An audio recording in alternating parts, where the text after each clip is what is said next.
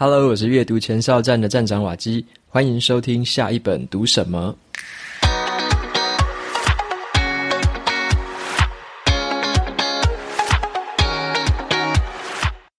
过年的假期结束了，希望大家都有好好的放松跟休息。那瓦基在这边也祝大家开工顺利，开工大吉。今天呢，要跟大家来分享的这本书叫做《你拿什么定义自己》，这是一本自传。我今天会跟大家分享一些读后的感想，还有我整理出来的四个重点。这是一本管理大师写的书，来告诉我们人生跟职涯的多种可能性。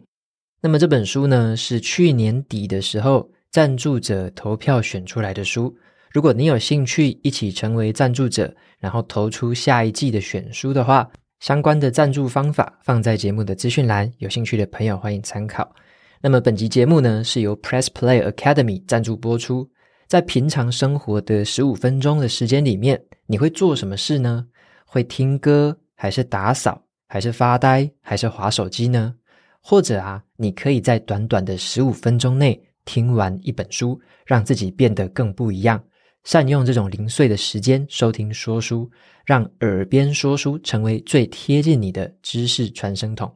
在新的年度呢，瓦基一样会担任耳边说书的主编，搭配来自各个领域的专业说书人，一起为大家提供最实用、最精彩的说书内容。我们特别推出了主题选书的方案，只要每个月八十九元，你就可以收听商业理财加职场工作类别的说书，或者是自我成长加上人文社科类的说书，八十九元的方案可以让你两种主题二选一。但是啊，小孩子才做选择，大人全都要。如果你想要收听全部的主题类别，也只要每个月一一九元就可以畅听整个平台上所有的书籍。最后呢，要提供大家一个隐藏版的优惠方案，只有主编瓦基的粉丝限定。透过优惠链接前往试听，就享有三十天的无限畅听权限。试听完之后，你可以再决定取消，或者是呢，你要继续订阅都可以。优惠的链接呢，放在节目的资讯栏，有兴趣的朋友欢迎前往参考看看喽。那么接下来呢，就回到今天的说书分享。我自己个人呢，是非常喜欢这本自传的。这本书的作者呢，是管理思想家，他的名字叫做韩蒂。韩蒂，他是跟彼得·杜拉克齐名的，都同样都是管理思想界的大师。他要透过这本自传，引导大家思考说：你拿什么去定义自己的成败？你又如何界定自己的生命价值与方向？这本书呢，就充满了他一生当中面对到的各种课题，遭遇到的各种转折。他透过揭露自己的错误，提出疑惑。还有一些自问自答的方式，引导我们跟他一起踏上这趟思考的旅程。那我简单分享一下我读这本书的感想。这本书的作者叫做查尔斯·韩蒂，那这是他的自传，他被大家称之为是英国当代的管理思想大师。好，那为什么他会被这么称呼呢？是因为他在组织还有个人的关系。跟我们未来的工作形态上面，他有提出一些很崭新的观念，都带给商业界巨大的影响。他的著作还有他的一些书籍都被广泛的阅读跟引用。他所提出的观点，对于我们现在的管理学的研究还有实践，都具有很大的启发作用。那我在读这本书的时候啊，就一直感觉到一股很强烈的共鸣感，还有一种被理解的感觉。好，那这是什么意思呢？就像是他在书本里面有提倡一些名词哦，像是组合式的生活，还有跳蚤工作者。他提到一些这种观念呢，都让我心有所感。好，首先我先讲一下他说的组合式生活是什么意思。我们一般会在讲说什么工作跟生活要平衡嘛，可是他认为说，我们不要去讲平衡哦，因为这样会让你把生活跟工作当成是两个不同的东西，当成是两件事情。那他提倡的是组合式生活，也就是呢，工作跟生活它是一种整合的关系。好，并不是说要去平衡哦，而是它是一种整合的关系。那再来的话，第二个名词是跳蚤工作者，那翻译成白话文就是。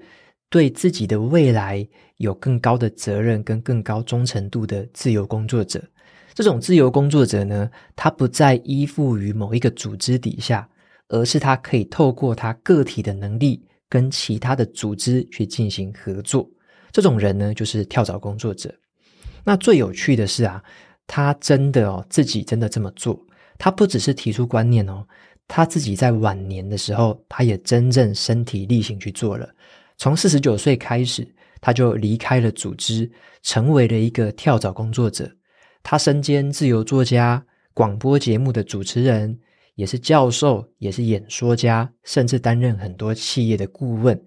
在书里面呢，他就巨细靡遗的去分享了他这一段心路历程里面的一些转折跟发展，非常的精彩。那我觉得我自己是很幸运，在蛮年轻的时候就已经体验到他所说的这种领略。像我第一本书叫做《只工作不上班的自主人生》。我觉得里面就有很多观念，其实跟他所提倡的这样子的一个观念是不谋而合的。那这一点，在我读这本书的时候，也感到很雀跃。那我在读这本书的时候，也有感觉到另外一件事情啊，就是他说故事的方式呢，就很像你在很温暖的火炉旁边，去听着一位前辈跟你说故事。他讲的方法很真挚、很诚恳，而且字里行间都显露出他很饱满的智慧。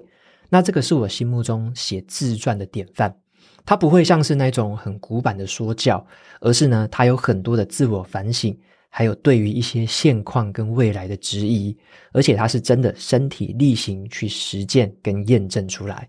那这本书呢，我在读的过程当中贴满了很多的重点标签。那今天的节目呢，我就精选四个我认为可以跟大家来分享的一些重点，来跟大家说明。首先呢，第一个跟大家来分享的重点叫做写作的目的是激发思考。好，写作的目的是激发思考。这边讲的是作者本身啊，他为什么要写作？他的目的是想要激发我们的思考。像是他提出的一些管理观念呢，都是蛮图像化的，像是桌酱草组织。好，桌酱草在中文也可以叫做三叶草。好，三叶草组织，还有 S 曲线，还有跳蚤工作者。这些形容词呢，都是一个很鲜明的一个图像化的概念。他在自传里面就有说明，为什么他很喜欢用这种图像化的方式去阐述他的观念。好，因为他认为我们一个人说出来的语言会塑造我们的态度。好，一个人说出来的语言会塑造我们的态度。像是刚刚有提到的一个名词，叫做桌酱草组织，或者是三叶草组织。这个三叶草三片叶子分别代表什么呢？他认为这个叶子分别代表核心员工，还有承包的人员，以及独立的外来专家或者是临时人员。虽然说我们刚刚讲的这三种人的性质是不一样的，可是他们都属于同一片叶子，也就是他们是三叶草的三片叶子。那他们彼此是伙伴跟盟友。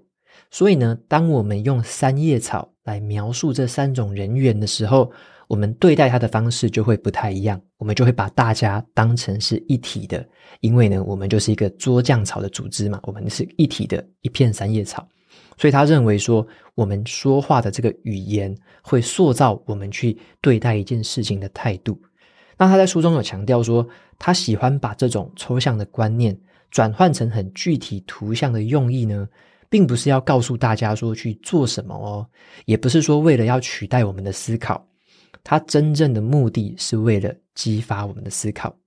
他在书里面有说过这一句话，他说：“我的目标是替众人们解释他们身处的世界，而不是告诉他们怎么样应付那个世界。假如啊，我认为自己比他们更知道怎么过日子的话，或者是更知道怎么样经营他们自己的组织，那我就是在侮辱他们。”小看了他们的智慧跟独立性，但是如果我可以帮助他们更了解本身的处境，让他们看清楚自己正在面对的风险与机会，这样子就可以激发他们的思考。所以呢，这个作者他就认为说，激发思考比起你给予别人直接的指示，更能够带来长远的影响。所以他自己也很谦虚的这么说道。他自己的观念呢，很少有什么原创性。他说的东西呢，大部分啊是已经被人家说过，或者说已经被研究过的。但是呢，他在意的是他选择用什么样的字句来表达才是关键。所以他很擅长把那一些跟企业组织相关的研究，用那种学生可以听得懂、好理解的白话文，用他的新的语言去重新的翻新一遍。所以呢，他讲出来的很多管理观念都很图像化，很好懂，就是这个原因。所以呢，他自己认为他写作的目的是为了透过这样子用具象化、用更好懂的方式，让大家理解这些观念之后，激发大家的思考。这就是第一个重点，他的写作目的是为了激发思考。那么再来跟大家分享的第二个重点，就是成为跳蚤工作者的心境。成为跳蚤工作者的心境。那我们进一步来看一下哦，这个什么叫跳蚤工作者呢？我们先来看另外一个对比，他把大企业比喻为大象。好，大企业他把它比喻为大象，他把那些独立的自由工作者。或者是比较小型的、很微型的那种企业，比喻成跳蚤，所以就有两个很鲜明的对比：大象跟跳蚤。他提到说，在未来的这个世界，这个趋势是跳蚤会逐渐的离开大象，而且呢，随着网络时代的加速跟数位科技、数位工具的发达，这个趋势呢是持续的在发生当中，跳蚤会逐渐离开大象。他也建议这么说啦，就是说一个人呢，如果要成为跳蚤型的工作者，应该要先进入到大型的企业组织去学习商业技能跟专业技能，再去小一点的公司呢，测试自己的能力，并且呢，逐渐累积这种专业能力。当时机真的成熟，你想要离开大象的时候，你就可以把技术带着走，成为一只很快乐又自由的跳蚤。那这个观念呢，刚刚讲到现在哦，大家有没有发现，跟我前阵子我自己选择的路线有一点点相似哦？因为我很渴望一种自由，就是我希望完全依照自己的意思去选择的自由。这种选择包含了我的人生路线，包含了职涯的路线、专业路线跟我的商业模式的路线。然而呢，这种自由的选择是一种蛮极致的这个奢华啦。就是说，它是没有那么容易就可以这么样选的，它没有办法不劳而获，而是呢，我们必须要付出一点代价。像是作者呢，他自己也是有这样的经验，他在后来四十九岁之后，他脱离组织之后，他变得很自由了。可是呢，他就对自己的生活这么评论道：“他说，自由很好，但是我的自由是为了什么呢？我正逐渐发现，要过自己的生活，这种自由的意义。”不只是要建立自己的事业，还涉及到认真思考我们生活的目标，还有优先次序，甚至啊，包括了如何最适当的安排我们身处的空间，如何恰到好处的分配我们的时间。那我读到这句话的时候啊，我就稍微的反省一下我自己哦。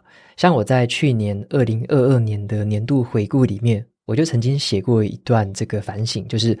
我在去年的时间有一些时段是过度自由了，好，就是有点太过放纵，太过为所欲为，然后呢，没有好好的遵照我的时间表在走，所以呢，如果太放纵这种自由的话，反而会对生活和工作带来负面的影响。那么呢，这个作者他在书本里面也有写到，他四十九岁离开之后，他也曾经遭遇一小段这样子的一个迷惘跟一些困惑。那透过这样的仔细的思考。他才重新的去找回了他的优先次序，那就有点像我今年初在思考的方式一样，就是我要怎么样去好好的把握跟运用我这个自由，来瞄准我真正在乎最重要的那些事情上面。那像是说到这边呢、这种自由它的代价到底是什么呢？好，就像是以前呢，在大公司，如果我们相对不自由的时候，老板啊或别人啊会帮我们制定优先序。可是哦，你要想想看。当你拥有了更多的自由，甚至是呢，你对于你的工作有了完全的自由之后，这个代价就是你要自己去制定优先序，因为没有人会帮你制定了。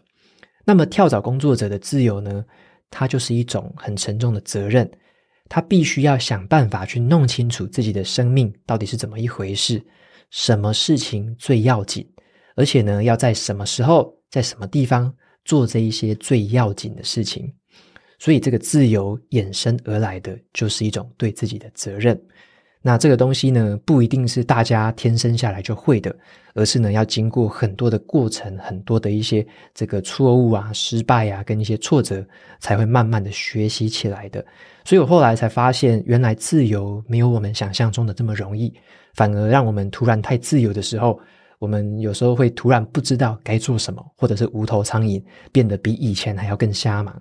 所以这种自由呢，是我们时时刻刻都要是谨记在心中的，就是你要怎么样运用你的自由，有没有把它用在你生命当中最要紧的事情上面。那么再来的话呢，就来跟大家分享第三个重点，就是我们对于别人的评断，我们对于别人的评断，像是作者他在书本里面有分享说，他小时候是出生在爱尔兰的一个牧师家庭。那他对于他父亲的评断方式呢，就带给我一些启发。我们来听听看哦，他怎么样描述他的父亲。他坦诚呢，他自己对于父亲有一点失望。他的父亲是当牧师的，他对父亲有一点失望。他说呢，他的父亲脾气很温和，待人可亲，可是呢，在家里面，他从来都不知道父亲心中内心的这个想法。他觉得啊。父亲不应该待在乡间的一个小教区，几乎一辈子哦都没有换过工作地点。他的父亲还推辞掉很多升迁的机会，甚至呢推辞掉那一些大城市的教区的这个聘请。他认为他的父亲似乎是一个不求上进的人。可是呢，很有趣的是，在他父亲的这个丧礼上面，有很多前来吊唁的人。这么评论他的父亲哦，他们就告诉韩帝哈，告诉他这么说：你的父亲呐，在这座教堂为我们证婚，前几年呢又帮我的女儿施洗，他是我们家庭的重要的一部分。那也有人跟韩帝这么说：你的父亲在我生命的关键时期，给了我充满智慧的忠告。那也有人告诉他说：你的父亲似乎对这个现实世界有着很深刻的理解。然后有些人说，我们都会很想念你的父亲的，因为像他这样的人真的太少了。他听完了这么多的人跟他说这样子的话之后，韩帝他反而对自己进行一个很深刻的反省。他自己问自己说：我的生命跟工作会对谁有这么重要呢？我的忙碌生活和那些所谓的成就。跟这么多受到我父亲影响的生命比起来，价值有多高呢？他透过这个一问一答，他才发现，他对于父亲这种很失望的评价呢，问题是出在韩帝自己的身上，而不是他父亲的身上。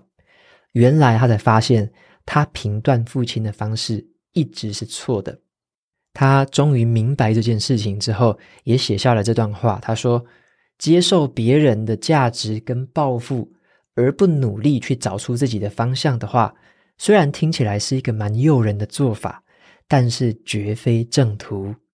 所以他提醒我们的就是说，这个不要只听别人的这个价值观，或者说别人对你的这个期望啊、抱负之类的，你还是要自己去思考一些你自己的方向，你自己人生定义的自己到底是什么，你人生最在乎的东西到底是什么。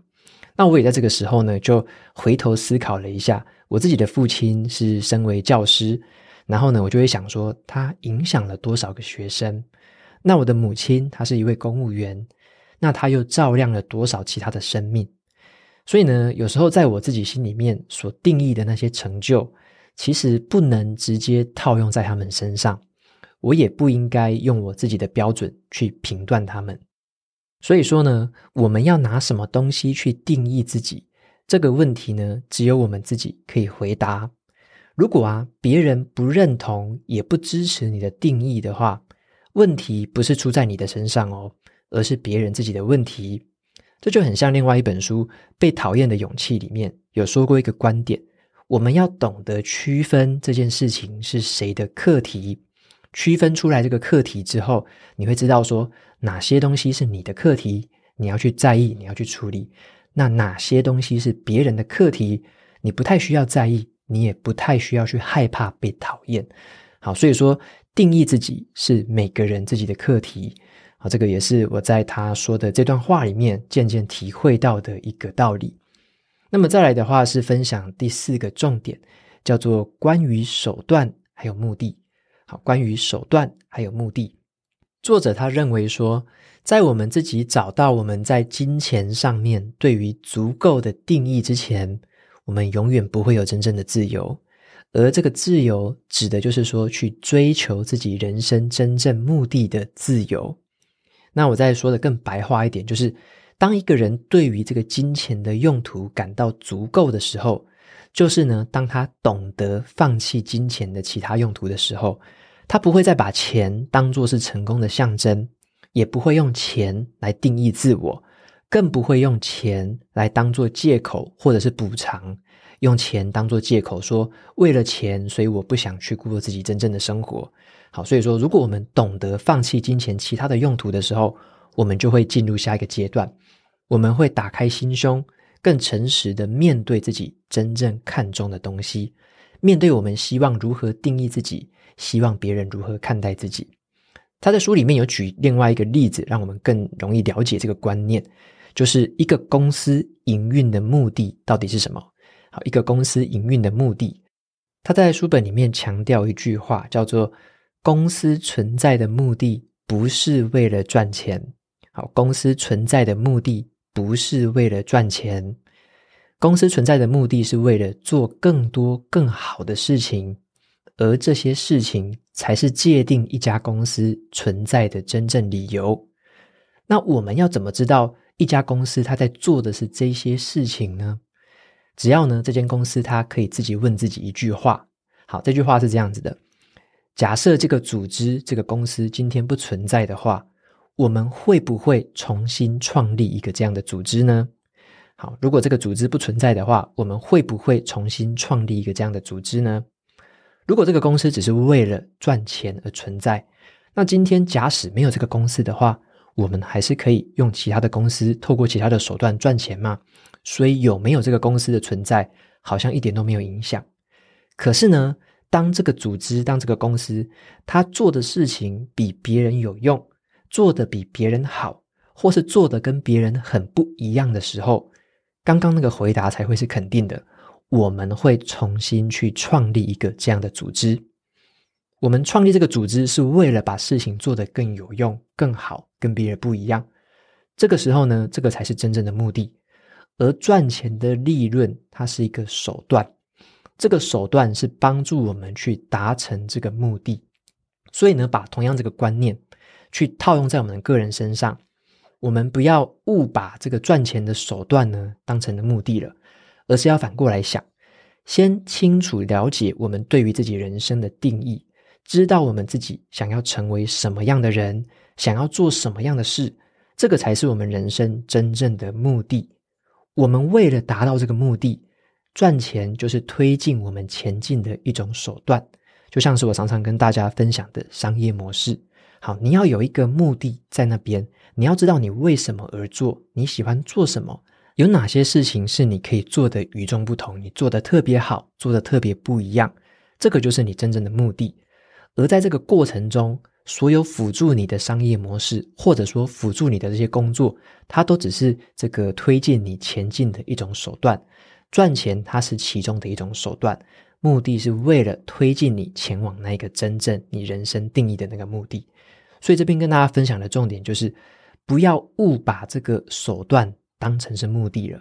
否则，如果你这样反过来做的话，我常常你会发现，诶，自己怎么怎么追求都追不够。你对于金钱的这个用途或对金钱的定义，永远没有足够的一天啊！因为这个金钱的数字是无限的啊。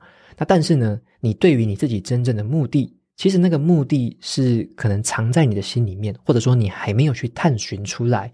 所以呢，这个目的其实我们是很值得我们持续的去思考，也就是这本书的书名跟我们所说的：你要怎么定义自己？你拿什么东西定义自己？这个就是这本书的作者呢，他在他的自传里面一而再、再而三的透过这个反省跟自问自答的方式，在寻找属于他自己的答案。那么，同样的这个思考脉络呢，或者说这些问题，也很适合我们自己用来想想看。以我们自己为例。我们是怎么样思考的，我们要的、我们追求的跟他不一定一样，可是呢，我们会有自己真正向往、真正追求的东西。好，那这就是这本书我觉得可以带给我们的一些价值，就是可以激发我们思考，引导我们思考。那么在最后的话，我来总结一下这本书。整体来说呢，我很喜欢《你拿什么定义自己》这本书，因为这本书呢，它把很多那一些我是原本似懂非懂的那些观念，有点抽象的观念，透过这个作者，他用一个很具体的描写跟比喻，还有用这些问答的方式。让我获得了更深刻的一些厘清，那这也是他长年以来坚持的一个好习惯。语言会塑造态度，他用这种写作的精神呢，就是用我们平常人可以听得懂的白话文，去帮我们梳理这一些隐藏在商管术语背后的智慧。那此外呢，他对于自己身为一个作家的身份，也有一个很有趣的见解，这个是我特别记录下来给我自己看的。他说他观察到。在书店里面呢，没有办法哦，没有空间可以展示每一本书啦。书本这么多，书店根本展示不完嘛。普通的书籍呢，在书店里面最多六个月就下架了。现在是多亏了有这个电商平台跟电子书平台，普通的书籍呢，才可以继续发挥它的长尾效应。那他在某一年的时候啊，他去造访了法兰克福的书展，他就感到有点沮丧。因为在整整有二十英里长的这个书架上面，这么多的书籍哦，却没有几本是他的，他就感到很沮丧。他那时候就问出版社说：“有没有什么方法？有没有什么地方可以帮我们保有这个书籍的活力？”那出版社的回答很绝哦，他说：“要让书籍保有活力哦，很简单啦，就要作者再写一本新书就好了。”好，所以这个时候，韩帝他听了这个回答，他才终于了解了。如果他真的要很认真的展开自己的作家的这个职业生涯的话，他不能有一刻是松懈的。好，所以说这个见解呢，也让我更加的体会到持续写作、持续的产出对于一个作家的重要性。好，那最后呢，就是在这本的自传里面，我们可以看见这个管理大师他的视野的高度。那我也稍微看见的就是。我自己的渺小，可是呢，跟他之间有一些些的相似之处，那这也是让我感到很亲切，然后很惊喜的地方。那我觉得这本书呢，特别适合这样的人哦，就是曾经在大组织、大公司里面工作过，在未来呢，你想要或者是你已经转换跑道的读者，这本自传呢，会给你带来很深刻的收获。因为这样子的一个过程，就是作者他本身自己亲自走过的一条路。OK，那今天的这本书呢，就分享到这边，告一个段落，也推荐给大家。那么最后的话，一样来念一下 Apple Podcast 上面的评论。那么第一位听众叫做 A Y A N E L I N，我不知道怎么发音，所以我就把这个英文字念出来就好了。然后他说，这个是爱书人必听。谢谢瓦基用心经营说书频道，还有部落格。对于本来就很喜欢阅读的我，变成爱上阅读了。尤其是实践书本里面的内容，更是不容易。自己也希望能够向你看齐。OK，非常谢谢这位听众的留言跟肯定。那么再来的话，来分享第二位听众的留言，他叫做玻璃心山 game。他说呢，因为瓦基而喜欢上听书。但是却无法阅读完一本书。从小呢，我就是那种摸到书就会开始想睡觉的人。长大之后呢，发现有许多的知识透过书籍还是比网络上获得的更完整哦。那自从听了瓦基的 Podcast 之后，就算自己没有读过那本书，感觉也可以从中获取书中的精华。也从瓦基推荐的几本书买电子书来看，但是啊，自己还是常常看个三十分钟就开始想要睡觉。不管是小说还是知识书，到目前呢，都还是无法完整的读完一本书。不知道瓦基在习惯培养上面有什么技巧？OK，非常谢谢玻璃心三 game 这位听众的这个留言。那有提到的这个事情，就是觉得好像喜欢阅读，想要阅读，可是又没有办法读完一本书那种感觉。那我先来针对他留言的内容来说明一下。他有提到说，常常看书看个三十分钟就想要睡觉。其实我觉得这是一个还不错的看书的长度，你知道吗？因为我自己看书也大概都是看个三十分钟，休息一段，三十分钟休息一段。像是我自己睡前也都是看个三十分钟而已，我也不会一口气就看个什么两三个小时，我不会做这种事情。所以说我自己也是一段一段的这样子的看。那所以三十分钟，我觉得已经是一个很长的长度了。可能有很多听众听到这边都会说，我自己好像三分钟、五分钟都读不了了。这个听众读三十分钟，其实算很长了。所以我我先在这边先重申一件事情，就是。可以直接看三十分钟，我觉得已经是一个很长时段的注意力了，已经是比别人站在一个很好的起跑点上面了。好，所以说三十分钟为一个区段是一个好的起跑点。那么再来，我们来看一下下一个事情，就是无法完整的读完一本书。好，无法完整读完一本书，我是这么看的，就是说像一本书啊，我不会强迫自己说一定要全部看完。好，不会强迫自己一定要全部看完，尤其有提到的是那种知识书籍、啊，还是什么商管书啊、工具书这种类型的书，你都不要绝对的去把它全部看完，因为没有什么意思。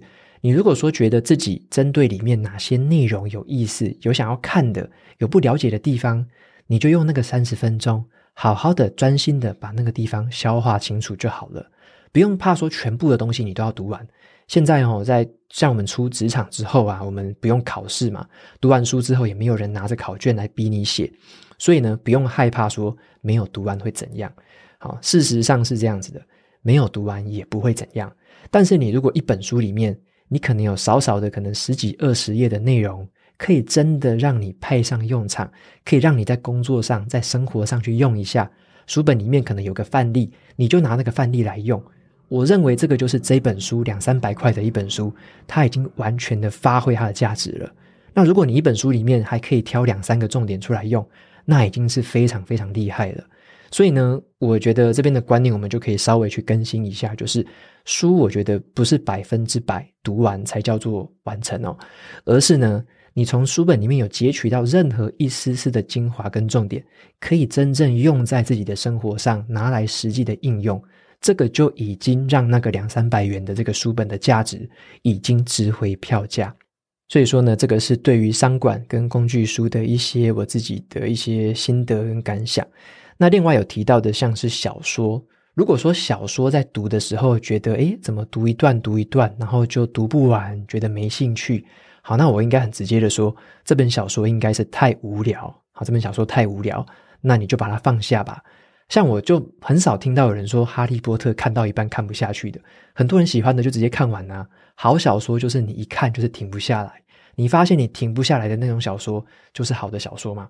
如果说你读一读很不合自己的胃口，读了半天然后发现诶怎么样这边卡那边卡，我有没兴趣读，那你就不要读它了。这个小说就不合你的胃口，或者它根本不好看，你干嘛还要强迫自己去读它呢？所以说，如果对于小说啊，对于这种，例如说今天分享的这种自传类型的，如果你才读个几页就发现怎么样都读不下去，不合胃口，不合你的痛调，那么我的建议就是快点放下这本书，因为世界上的好看的书、很棒的书还有太多太多在等着你去看。那些好棒的书你都还读不完了，怎么有时间去浪费在这种不怎么样的书，或者是自己没兴趣的书呢？好，所以说。这样的一个回复呢，就给这位听众一些些我自己个人的经验跟建议。我觉得你已经站在一个很棒的起跑点，而且也渐渐的有这样的习惯出来了。就是不要太强迫自己，或者说不要太完美主义。像刚刚我讲的，你已经有很多的地方都已经做得很不错了。那在习惯的培养上面，就可以像这样子接受一些不完美的存在，接受一些我只要取一点重点、一点重点、一点精华就可以了。这样子你就会觉得。阅读这件事情是很有趣的，好，你可以快速的过滤一些不怎么样的资讯，然后呢，又可以去截取一些好的资讯。看到好的小说，你就会一直看下去，你就会觉得，诶，阅读很有意思。所以我觉得要在习惯上的培养，就是快速的了解到什么合胃口、不合胃口的，快速的放弃。然后呢，果断的去专注的在那一些你真正有兴趣、对你有帮助的事情上面就可以了。好，所以这个是我对于这个阅读习惯的一些个人经验的这个分享，给你参考看看。那希望也可以对其他的听众朋友们有所帮助。OK，那么今天的节目到这边就进入了尾声。如果你喜欢今天的内容，欢迎订阅下一本读什么，然后在 Apple Podcast 留下五星评论，推荐给其他的听众。你也可以用行动支持我，一次性的或是每个月的赞助九十九元，帮助这个频道持续运作。如果你对于频道有任何的想法或想要问我的问题，都欢迎在节目资讯栏里面的传送门连接找到留言给我的方式。我每周呢也会在阅读前哨站的部落格分享读书心得，喜欢看文字版本的朋友，可以去订阅我的免费电子报。好的，下一本读什么？我们就下次见喽，拜拜。